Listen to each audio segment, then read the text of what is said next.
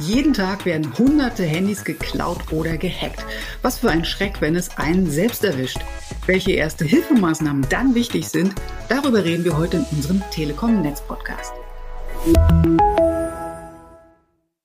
Damit willkommen beim Telekom Netz Podcast. Ich bin Nicole Schmidt. Und mein Name ist Sandra Rohrbach. Mittlerweile gibt es ja fast nichts mehr, was nicht auch mit dem Handy funktioniert und äh, umso dramatischer, wenn plötzlich das Handy selbst nicht mehr funktioniert. Zum Beispiel, weil es geklaut ist oder gehackt. Und das ist ja dann der Moment, wo der Puls mal so richtig hochschießt. Aber in dieser Situation ist jetzt ein kühler Kopf gefragt. Und deswegen wollen wir euch hier heute an die Hand geben, was im Falle eines Falles schnell zu tun ist. Also, Szenario 1, euer Handy ist geklaut.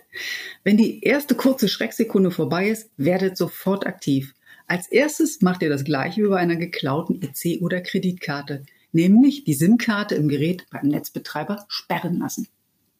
Genau. So schützt ihr euch nämlich davor, dass die Diebe euch mit eurem Smartphone hohe Kosten bescheren können, die ihr erst mit Verzögerung auf der nächsten Mobilfunkabrechnung bemerken würdet. Wenn ihr mehrere Mobilfunkverträge bei der Telekom habt, könnt ihr die Sperre selbst über das Telekom Kundencenter durchführen. Das geht ganz flink innerhalb weniger Minuten und Schnelligkeit ist ja jetzt auch wichtig. Habt ihr allerdings ausschließlich einen Vertrag, geht der Weg über das Kundencenter nicht, weil wir euch dann die Authentifizierung für den Freischaltcode über keinen anderen Kanal zusenden können. In diesem Fall ruft ihr bitte sofort den Kundenservice der Telekom an unter 0800 33 00 411. Die Hotline ist, wie ihr wisst, kostenlos und rund um die Uhr verfügbar. So, Sandra, damit haben wir schon mal die SIM-Karte gesperrt. Was kommt jetzt als nächstes? Als nächstes kommt die Diebstahlmeldung bei der Polizei. Empfiehlt sich grundsätzlich und ist aber auch besonders wichtig für diejenigen, die eine Handyversicherung haben. Möglicherweise will die Polizei dann die E-Mail-Nummer von deinem Gerät wissen, denn mit dieser E-Mail-Nummer kann ein Handy eindeutig identifiziert werden, falls es wieder irgendwo auftauchen sollte. Jetzt ist die E-Mail äh, ja so eine kryptische Nummer, Sandra, ne? elendig lang, die kaum jemand von seinem Gerät auswendig weiß. Ja, stimmt. Da kann man sich allerdings helfen, beziehungsweise, das wollen wir euch empfehlen, vorsorgen, indem man nämlich diese E-Mail-Nummer irgendwo notiert. Am besten natürlich nicht im Handy, ne, ist klar. Ähm, ähm, und dann hat man sie in einem Diebstahlsfall und kann eben drauf zugreifen. Die E-Mail ist oft auf der Verpackung des Geräts vermerkt. Die wird aber in aller Regel nach dem Kauf entsorgt und meistens steht sie auch in den Verträgen. Wer bei sich dazu aber gar keine Angaben mehr findet, für den haben wir hier einen Lifehack. Achtung, Ohrenspitzen.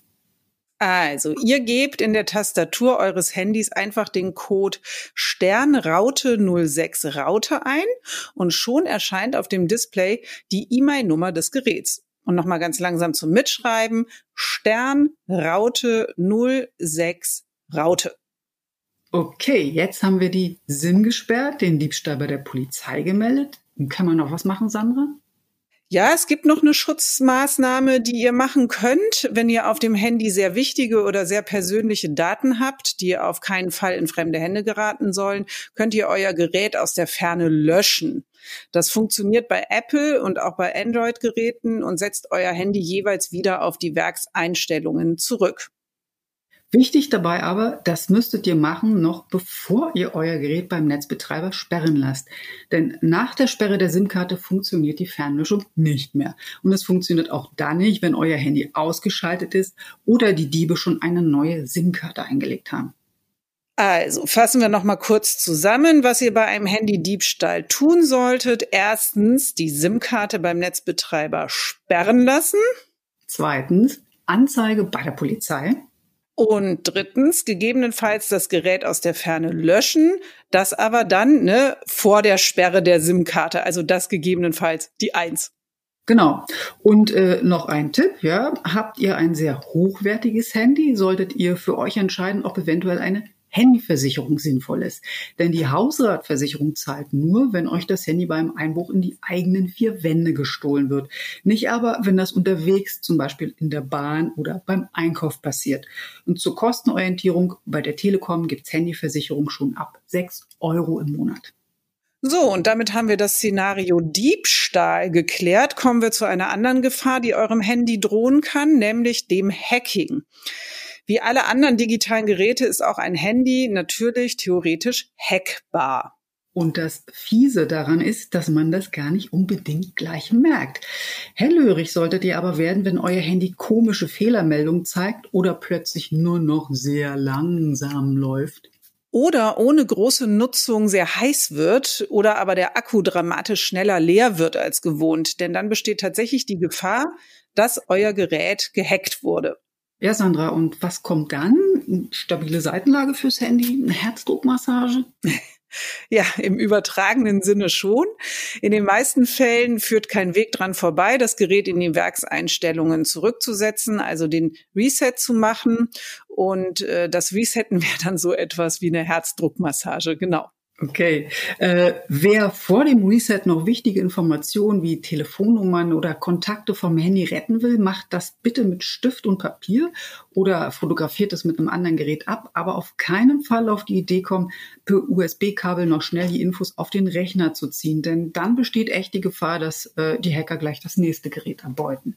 Wenn der Reset durchgeführt und das Handy wieder auf Null gestellt ist, empfiehlt es sich auch, gleich eine gute Schutzsoftware zu installieren, die künftig vor der unschönen Gesellschaft von Viren, Würmern, Trojanern, Bots, Spyware und so weiter schützt.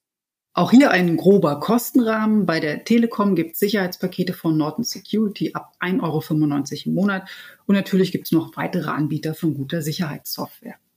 Der nächste wichtige Schritt passiert dann allerdings gar nicht am Handy direkt, denn als nächstes werft ihr bitte einen Blick auf die Handyrechnung, um sicherzugehen, dass das Hacking nicht zu teuren SMSen oder kostspieligen Anrufen bei Sonderrufnummern zu euren Lasten geführt hat. Falls das aber so sein sollte, wendet ihr euch bitte an euren Netzbetreiber. Und genauso schaut ihr auch eure Konten und Kontoauszüge durch, um zu prüfen, ob es unautorisierte Käufe gab. Falls das so sein sollte, müsst ihr auch hier auf die Notfallmaßnahme der Kontensperrung zurückgreifen.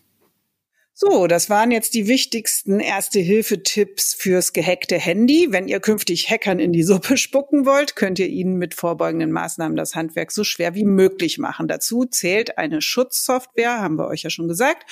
Und dazu gehört auch, dass ihr euer Betriebssystem immer auf dem aktuellen Stand haltet. Denn die Updates im Betriebssystem beheben immer auch bekannt gewordene Schwachstellen, die gern von Hackern genutzt werden.